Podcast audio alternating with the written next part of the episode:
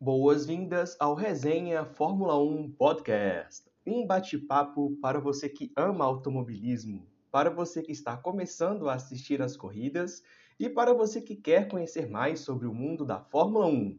Eu sou Ian Magalhães e você está ouvindo o Resenha Fórmula 1 Podcast.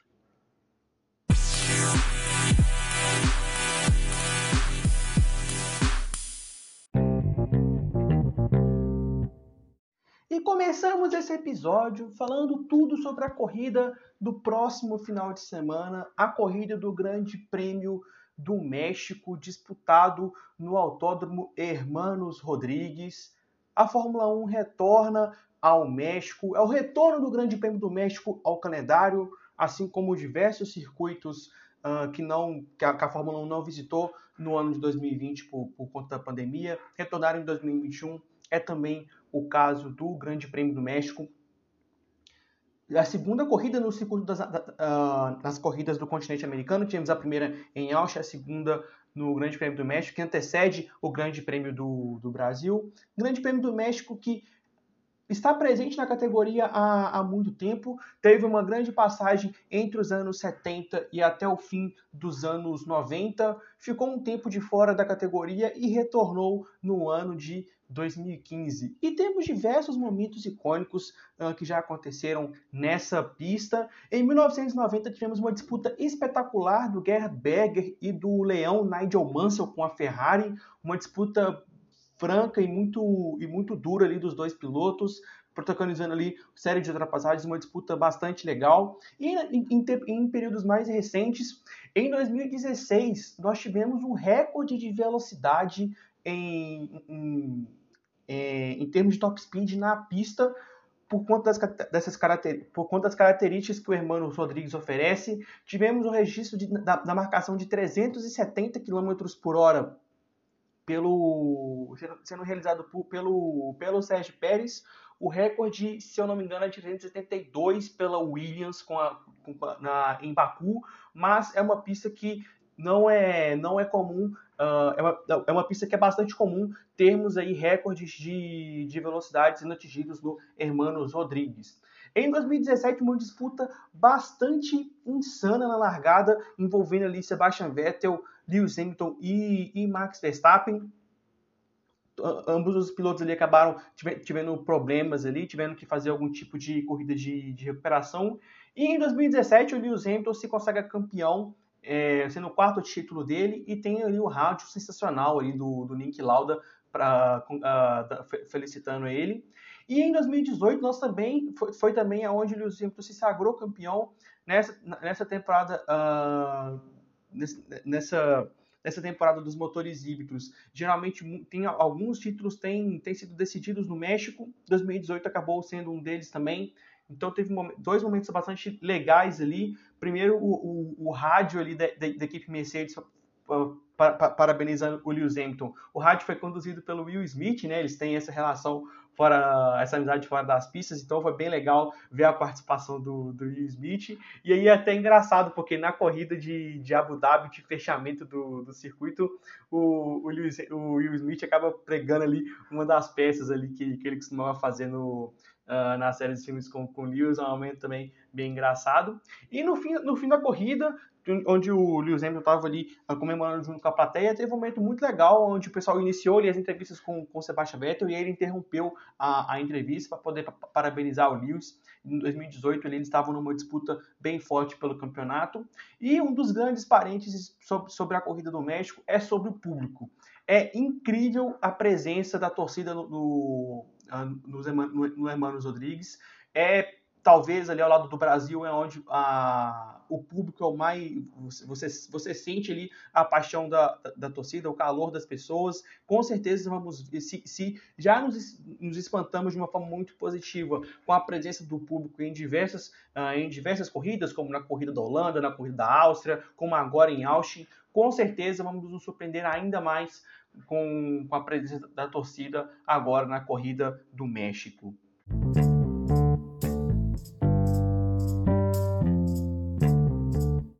Falando agora sobre a pista do Hermanos Rodrigues, é uma das menores pistas do calendário. Essa pista tem 4.304 metros, então é uma corrida com bastante voltas de duração. Recorde da, da, da, da, volta mais rápida com volta de botas embarcada em 2018 no tempo de 1,18,7. É uma pista que uh, oferece diversos pontos de ultrapassagem, tem também alguns trechos de aerodinâmica, trechos mais travados. Começando pelo primeiro setor, a partir da, da linha de largada, temos uma longa e generosa reta até a curva 1, é aonde vamos ver ali a maioria das ultrapassagens e aonde vamos na freada da curva 1 é onde nós vamos ver ali a maioria das ultrapassagens e é onde nós devemos ver os recordes de velocidade sendo atingidos. Então, uma longa reta até a curva 1, eles fazem uma freada forte para fazer uma espécie de chicane entre a curva 1 e a curva 3. Então, a primeira perna para a direita, a segunda perna para a esquerda. Eles entram na curva 3 e aí tem uma nova reta. Lembrando que nessa, nessa grande reta da, da, da, da, linha de largada até a curva 1 é onde temos ali a, a utilização, a possibilidade de utilização da asa móvel e também assim quando os pilotos fazem ali a curva 3, entre a curva 3 e a curva 4, temos também uma certa reta considerável, onde é possível vermos ali algumas ultrapassagens também, uh, é, é, possível ver a utilização uh, da zona de uh, DRS entre as curvas 3 e 4. Uma nova freada muito forte para a curva 4, também uma espécie de quase que um, um repeteco do primeiro trecho, uh, mas de um pouco mais sinuoso, então os trechos ali e, e, e, em curvas bem, bem lentas, então a gente deve ver pilotos ali chegando para fazerem esse trecho de curvas lado a lado entre as curvas 4, 5 e 6. Começa, após a curva 6 é onde começa o setor que exige mais uh, demanda aerodinâmica. Então você tem a curva 6, uma curva para a esquerda, uma pequena reta, depois você já tem uma, uma, uma, uma leve freada para a realização da curva 7, e aí nós temos uma sequência de uma sequência de S's da curva 7 até a curva 11.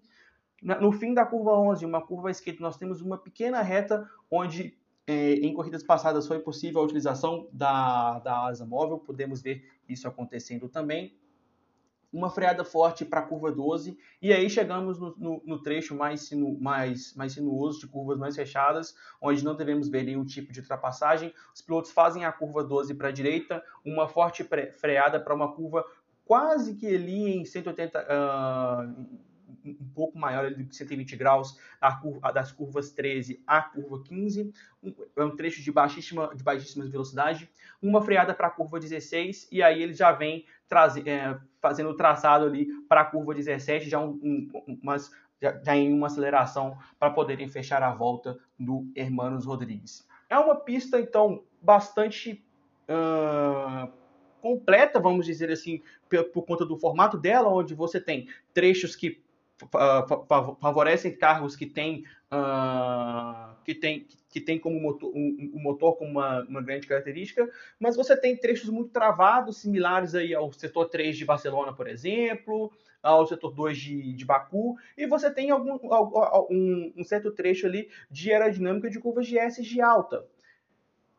E tem, então, a, a, além de todas essas características, existe uma, por, por, por conta dessa, dessa característica desse, desse, circuito, uma coisa que vai em contraponto ao fato da, dos atingimentos da, das grandes velocidades de 360, 370 km por hora que iremos ver nessa corrida, o setup, pra, o, o, setup que os carros utilizam em termos de aerodinâmica é quase que um acerto próximo de Mônaco.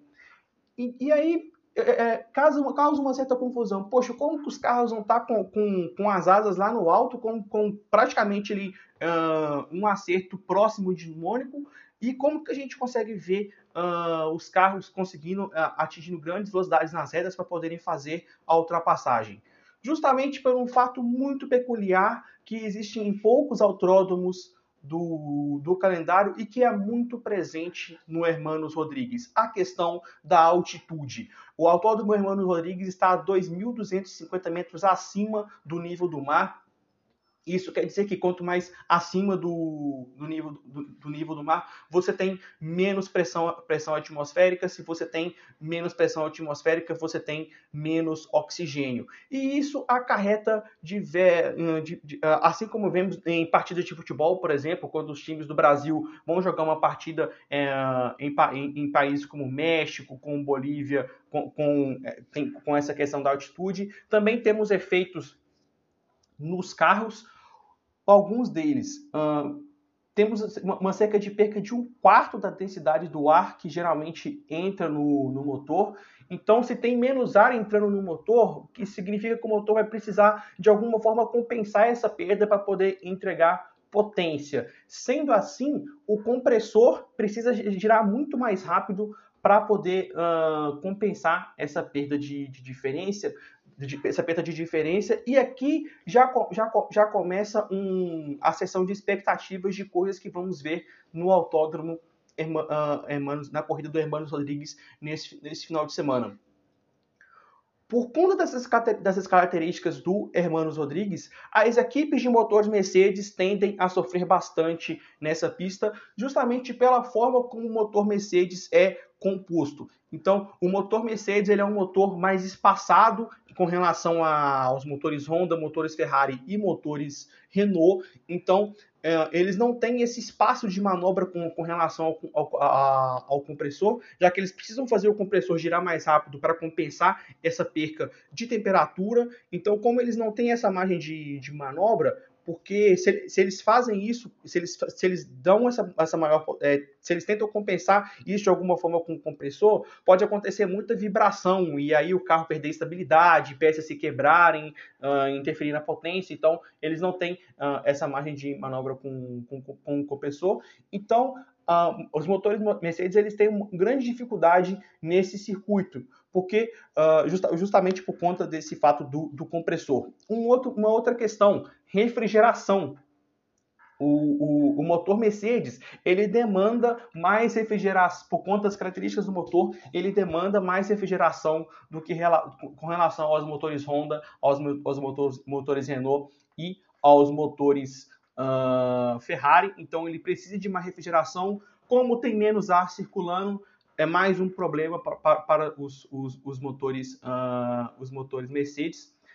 Então, por todas, por todas essas uh, questões, é, é, existe sim um, um, grande favoritismo para a, a RBR, não só como uma pole e uma vitória de Max Verstappen, mas como de uma dobradinha da, da RBR. Então, Uh, podemos ter até um desempenho muito próximo do que nós vimos em Austin, quando a, a, a Red Bull literalmente passeou.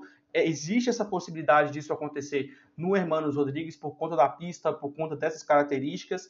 Mesmo em vitórias, em vitórias do Lewis Hamilton, então, pegando o retrospecto de 2015 para cá, ele tem duas vitórias em 2016 e 2019 e a Red Bull tem duas vitórias em 2017 e em 2018. Mas mesmo nessas corridas que a Red Bull não venceu, a Red Bull mostrou-se ter um carro muito competitivo, é, obrigando ali é, a, Tendo, tendo, ali uma certa competitividade com a Mercedes. Então, se em anos que a Red Bull não ganhou ou disputou parelhamente com a Mercedes nessa pista, já dá para imaginar que, que nesse ano uh, existe sim um grande favoritismo para a, para a Red Bull.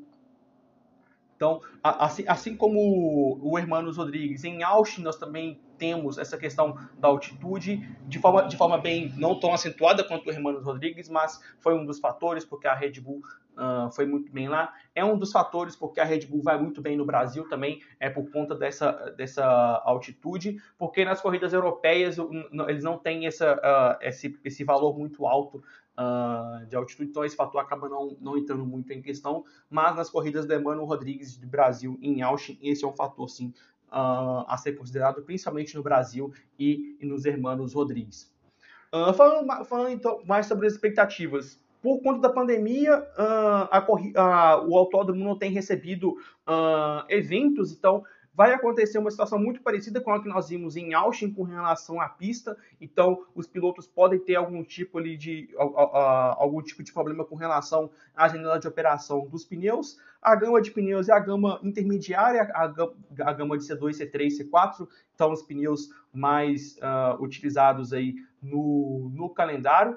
E assim como existe um grande, uma, uma grande uh, uma grande probabilidade da, da, da, RBR ter uma ótima corrida, ter uma ótima corrida e conseguir uma dobradinha, uma outra equipe que pode ir muito bem é a Ferrari. Então, na disputa ali, uh, do, terceiro lugar entre a Ferrari e a McLaren, assim como existe esse favoritismo para para a Red Bull, existe sim esse mesmo favoritismo para a Ferrari e não se assustem se a Ferrari incomodar a Mercedes nessa pista, justamente pelas contas que já, uh, pelos fatores que já abordamos neste, nesse episódio. Então, a Ferrari deve tá, estar bem mais à frente do que a McLaren, a McLaren, podendo até incomodar a Mercedes. E uma outra questão é com relação à troca dos componentes. Sim, poderemos ter ver novamente pilotos ali uh, tendo, pegando algum tipo de suspensão, algum um certo, muito provavelmente um deles será o Lando Norris, que já está com, com todos os componentes aí literalmente no limite. Então, se ele não fizer essa troca no México, no Brasil, com certeza ele vai ter que realizar essa troca de componentes se sofrer algum tipo de punição.